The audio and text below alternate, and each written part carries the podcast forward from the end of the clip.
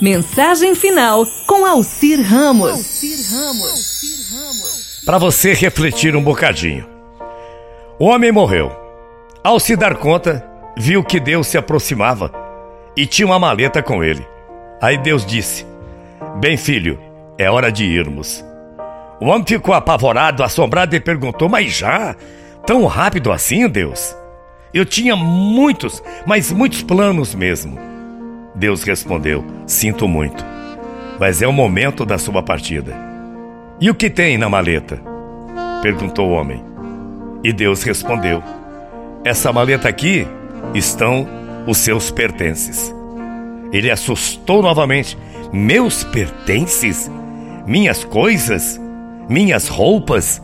Meu dinheiro? Estão nessa pequena maleta? Deus respondeu: Esses nunca foram seus, eram da terra. Então, o homem disse: São as minhas recordações? Deus disse: Elas nunca foram suas, elas eram do tempo. E o papo continuou. Aí o homem disse: E os meus talentos? Esses não pertenciam a você, eram das circunstâncias. Então são meus amigos, meus familiares que estão aí? Sinto muito. Eles nunca pertenceram a você. Eles eram do caminho. E minha mulher e meus filhos? Eles nunca lhe pertenceram. Eram do seu coração. Então é o meu corpo? Deus disse: Nunca foi seu. Ele era do pó. Então é a minha alma? Não. Essa é minha. Deus respondeu.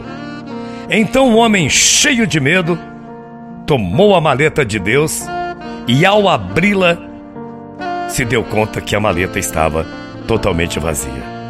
Com uma lágrima de desamparo brotando em seus olhos, o homem disse: Nunca tive nada? É assim.